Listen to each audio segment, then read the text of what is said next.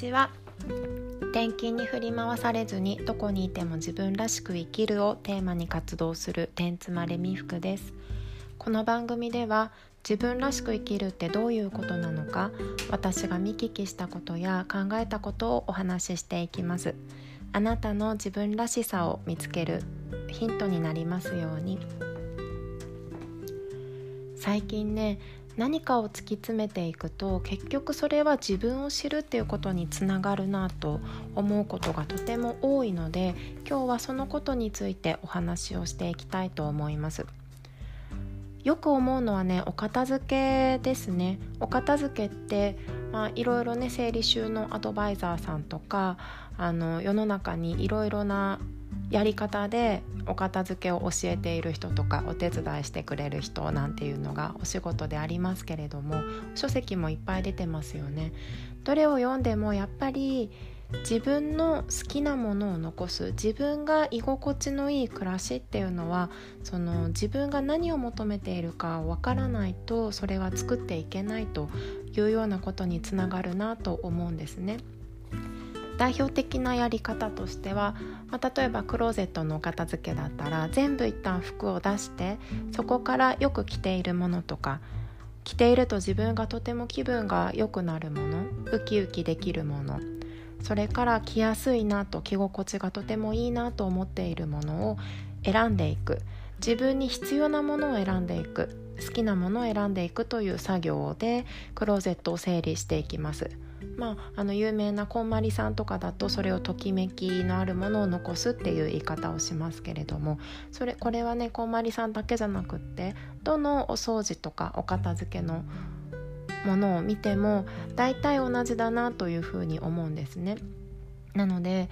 結局やっぱりこう自分がどうしたいのか自分っていうのは何を好きなのかどんな生活をしているのかどんな理想の姿があるのかとかね自分を知るっていうことが一番居心地の良い空間を作ることができるということにつながっていくんですよね。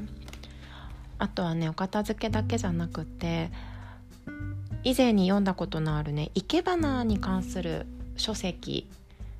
があるんですけどその中でもやっぱり同じこと言ってました「整える生け花」という題名の本で渡来徹さんという方が書かれています。これはね生け花をする上で思考の流れが終える文章が書かれていてねすごくね興味深く読みました。こう人が考えていることって結構あちこち脳の中で飛ぶじゃないですか。それがねそっくりそのまま文章になっているような感じの本だったんですけど面白いなと思って最後までね私は読み終えました。その中で花を生ける行為は自らの内面を顧みる機会だというふうに書いてあったんですねなのでやはり生け花とか特にねこう何かを表現するアート系のものっていうのも自分を見つめる自分の内面と向き合ってそれを表現していくっていうのがとっても多いんじゃないかなと思っています。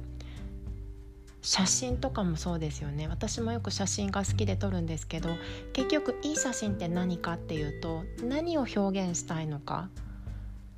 その人の伝えたいものがちゃんと表現できている写真。もちろんねテクニックはありますよ。それも大事なんだけど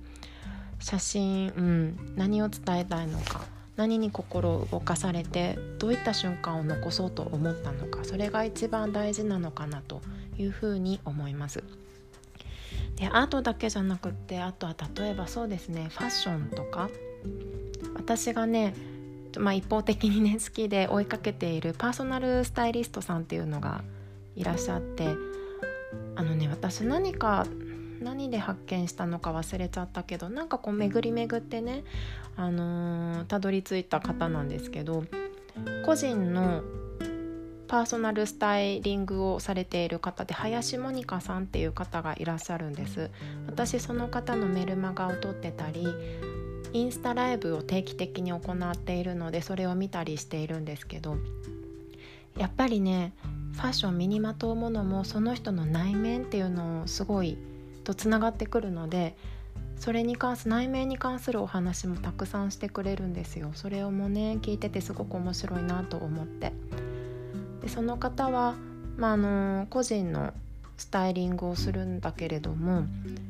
そのクライアントさんお客様がどういう生活をしているのかどういう場に着ていく服なのかどういう人となりの人でどういうふうに自分を見せたいのかどういうお客さんとしゃべる場面で着る服なのかとかね。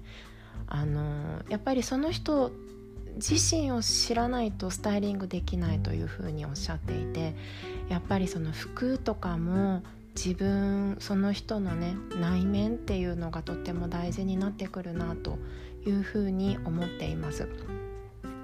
うん、なので結局はまあその自分のね魅力を発揮できるだとか居心地のいい空間を作るだとかこう人に伝えるっていうことも全部そうなんですけど全部突き詰めると自分を知ることにつながるなと結局はそことね向き合っていくことになるんだなというふうに思っています。で昨日ちょうどね読み終えた本もやっぱりそうだったんですよ。これはね片付けの本で「好きから始める暮らしの片付け」っていう原村陽子さんという方が書かれた本なんですけどこの方のね言葉のチョイスが私はすごく面白いなと思って読んだんですがあのー、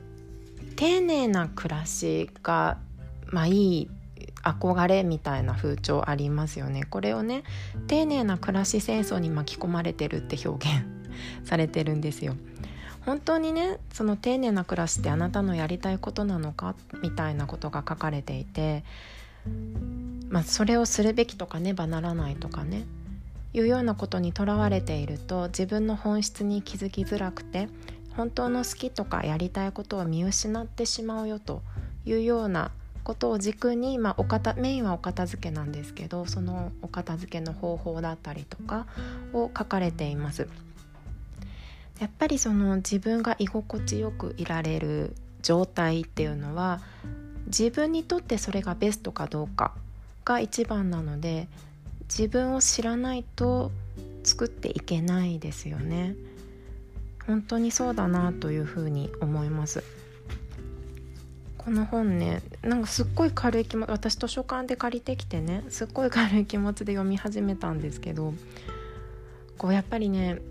私が、まあ、特に今ね自分と向き合うっていうのにアンテナが向いているのでそう感じるのかもしれないけれどもテクニックよりも本質を見ていくと結局は自分を知るとかねそういったことにつながっていくしそういう話って面白いなって思うんですよね。うんなので年末年始まあね1年の終わりって今までの振り返りとかしたりとかあとは1年の始まりは、まあ、これからの目標自分と向き合う時間っていうのもねいつもより多く取る方も多いと思うのでなるべく自分と向き合って本質をね知ろうという時間をたくさん作れるとより充実した時間が過ごせるかなというふうに思います。まあね、自分を知るとかってね言葉にするとふわっとしてすごく耳障りはいいけれども抽象的な言葉で、まあ、それが一番難しいんですけどね。意識しているだけでもだいぶ違うなというふうに思います。はい。では今日もここまで聞いていただいてありがとうございます。今日も自分らしくいきましょう。またね。